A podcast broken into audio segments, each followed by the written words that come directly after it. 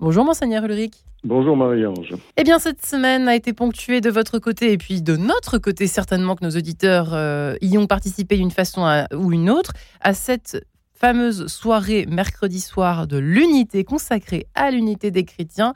Un mot qui était assez, pas démodé, mais dont on parle peut-être plus qu'avant, Monseigneur Ulrich, cet œcuménisme qui est un mot un petit peu barbare. Souvent, on lui reproche euh, eh bien, euh, une certaine une, forme de fuite, au fond, euh, par rapport à ce qu'exige chacune de nos religions. On ferait bien, en gros, euh, de, déjà bien pratiquer notre religion avant de se rassembler. Je, fais, je me fais l'avocat du diable express ce matin. Que répondez-vous à cela, au fond? Ah, ben, Depuis euh, presque, enfin, presque une centaine d'années, il y, a cette semaine de prière pour l'unité des chrétiens. C'est dans le monde entier que les églises ont pris cette habitude, alors qui a commencé avec avec quelques, comment dire, les catholiques et les protestants, disons, pour faire vite. Et, puis qui s'est beaucoup développé. Et donc, euh, c'est une vraie habitude qui a euh, gagné euh, un grand nombre d'églises chrétiennes aujourd'hui de se rassembler une fois par an et de, dans l'unité de la prière, et ça dure une semaine, et ça commence toujours le 18 janvier et ça termine à, à la fête de la conversion de Saint Paul, le 25 euh, janvier euh, de chaque année. Et donc c'est un temps d'unité, un temps où les, les chrétiens, euh, voilà, ça a été très très fort pour s'habituer, disons il y a 50, 60 ans, pour s'habituer à cette idée de rencontrer d'autres chrétiens que soi-même les catholiques rencontrent des protestants et les protestants. ça sert à quoi si on n'a pas la même religion vraiment? Ça sert à quoi, monseigneur Mais nous avons tous la même religion. Nous sommes tous des fidèles du Christ, Jésus. Voilà. Euh, ce sont des chrétiens qui ont comme, comme chef et maître et comme, comme euh, introducteur à la, vie spirituelle, euh, à l'amour des autres, etc. Jésus-Christ. Donc, il y a eu, à travers l'histoire, beaucoup de désunions entre nous, les chrétiens, les, disciples du Christ, et on, on essaye depuis, euh, disons, euh, le mouvement écuménique est surtout né à la fin du 19e siècle, mhm. euh, entre, entre les églises protestantes et puis peu à peu avec l'église catholique. Et, et, nous nous sommes entrés dans, dans, ce mouvement très fort et nous le soutenons. Et, et le Concile Vatican II, il y a 60 ans, a dit que c'était une exigence pour les disciples de, du Christ de, chercher par tous les moyens à, se réunir, à se connaître mieux d'abord, à, se rassembler, à se parler, à prier ensemble et à demander au Christ la force de nous unir. Voilà. Mais c'est quoi C'est le fond. D'accord. Alors pardonnez-moi, hein, je vais être un peu casse-pied euh, ce matin. Oui, euh, je suis un peu payé pour ça. Je les euh, au fond, c'est quoi l'objectif? Parce que moi, c'est vrai que personnellement, j'ai du mal à comprendre quel est l'objectif. L'objectif? Chacun va très bien en fait. On, ne va, va, pas se battre contre un protestant dans la rue. Enfin, c'est pour ça que j'ai un peu de mal eh à. Ben non, mais on peut dire que c'est un effet de cette prière quasi centenaire. Euh, d'avoir pacifié le cœur des chrétiens, de beaucoup d'églises chrétiennes, pour ne plus euh, jeter des condamnations sur euh, les autres chrétiens qui n'étaient pas dans notre église. Mm. Parce que c'était comme ça avant.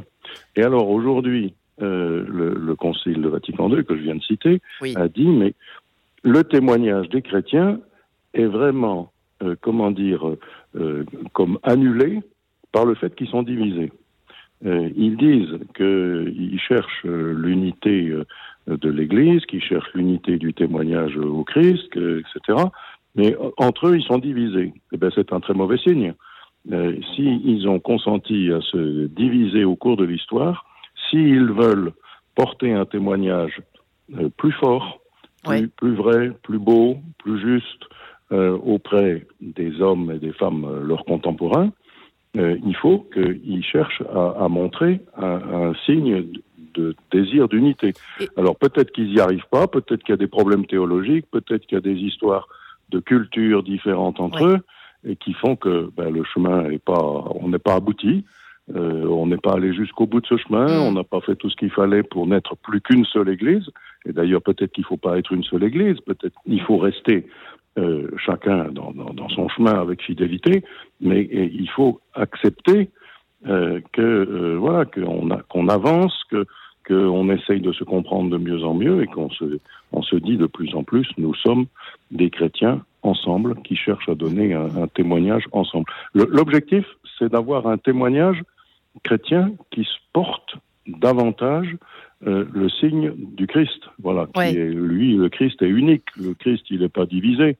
Euh, nous, chacun de nous, nous croyons que le Christ n'est pas divisé, mais nous constatons que les églises le sont. Et peut-être est-ce un message aussi d'invitation à plus de paix au sein de la religion catholique. Et là, je vais fâcher certains auditeurs, mais parlons de ce qui existe, monseigneur Ulrich. Peut-être y, a, y a-t-il cela aussi entre les lignes, en tout cas de votre côté, qu'en pensez-vous? Une invitation euh, de plus Bien sûr. À nous entendre déjà entre nous, les catholiques, parce que bon. À, l'intérieur de l'Église catholique, c'est aussi un appel à, à, une plus grande unité. Mais vous savez, euh, au, dans l'évangile de Saint Jean, au chapitre 17, Jésus a prié pour que tous ses disciples soient un.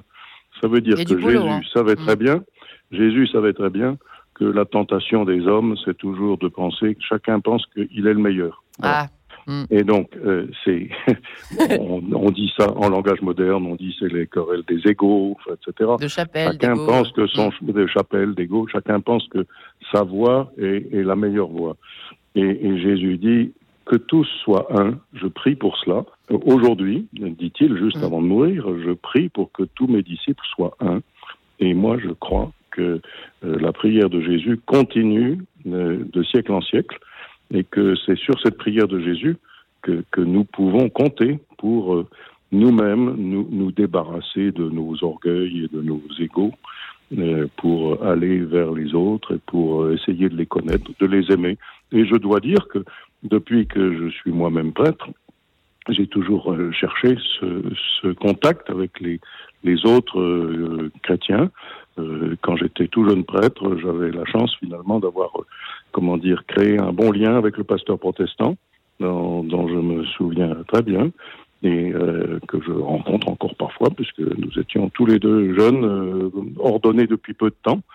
Euh, voilà, j'ai commencé comme cela, et, peu à peu, j'ai davantage connu l'ensemble des protestants et les orthodoxes et, les anglicans, etc. tous, nous avons peu à peu fait, des efforts les uns vers les autres. Mmh.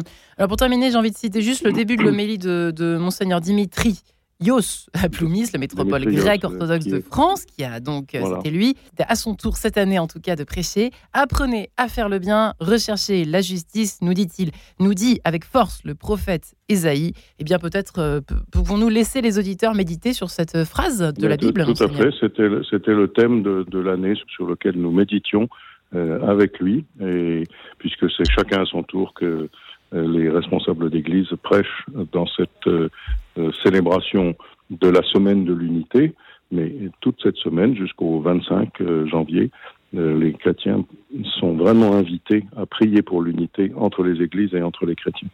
Eh bien, je vous remercie infiniment, Monseigneur Ulrich, voilà, pour cette invitation à plus de paix. Merci à vous.